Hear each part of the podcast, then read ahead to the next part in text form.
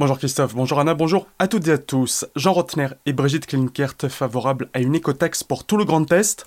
Le président sortant du Grand Est et la ministre déléguée en charge de l'insertion, tous deux candidats original, estiment qu'instaurer une écotaxe en Alsace visant à faire payer aux transporteurs un droit de passage sur les routes alsaciennes afin de diminuer le trafic et donc la pollution serait contre-productive si cette mesure n'était pas étendue au niveau régional.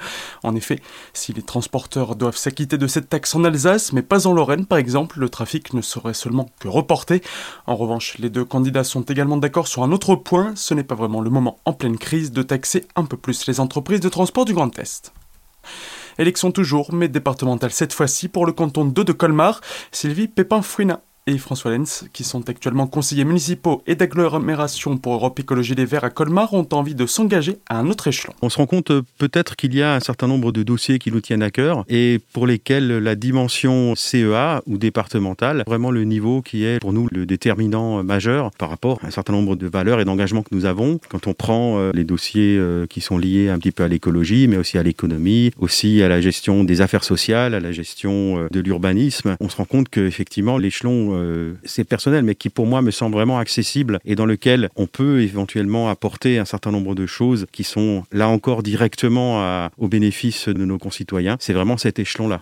Moi personnellement, c'est surtout pour que cette élection et cet échelon de collectivité peut faire accélérer la transition euh, écologique et énergétique. Donc euh, c'est surtout pour que, au cours de ce débat, il y ait un vrai positionnement, un vrai, un vrai débat autour de l'écologie et que ces questions-là soit sur le devant de la scène, qu'on puisse en parler. La CEA a des leviers d'action importants pour orienter notre territoire, euh, orienter l'Alsace vers cette transition, en faire un territoire résilient qui saura s'adapter au changement climatique et à toutes les conséquences qu'il y aura. Donc il faut vraiment que ces questions-là soient mises sur la table au cours de cette élection et que le choix soit possible pour les électeurs. Pour les deux candidats, la transition écologique doit passer par différents niveaux, que ce soit l'immobilité, l'autonomie alimentaire, la restauration scolaire ou encore les économies d'énergie et d'eau.